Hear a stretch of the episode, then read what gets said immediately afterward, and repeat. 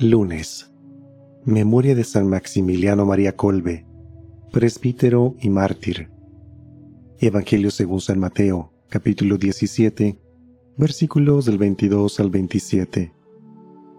En aquel tiempo se hallaba Jesús con sus discípulos en Galilea, y les dijo, El Hijo del Hombre va a ser entregado en manos de los hombres, lo van a matar, pero el tercer día va a resucitar. Al oír esto los discípulos se llenaron de tristeza.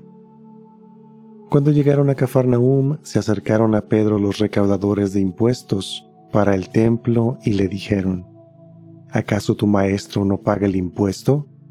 Él le respondió, sí lo paga. Al entrar Pedro a la casa Jesús se adelantó a preguntarle, ¿qué te parece, Simón?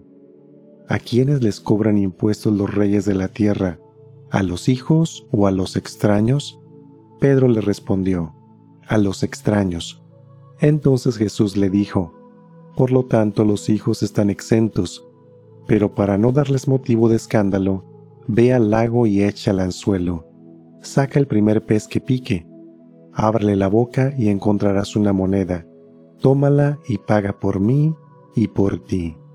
Palabra del Señor.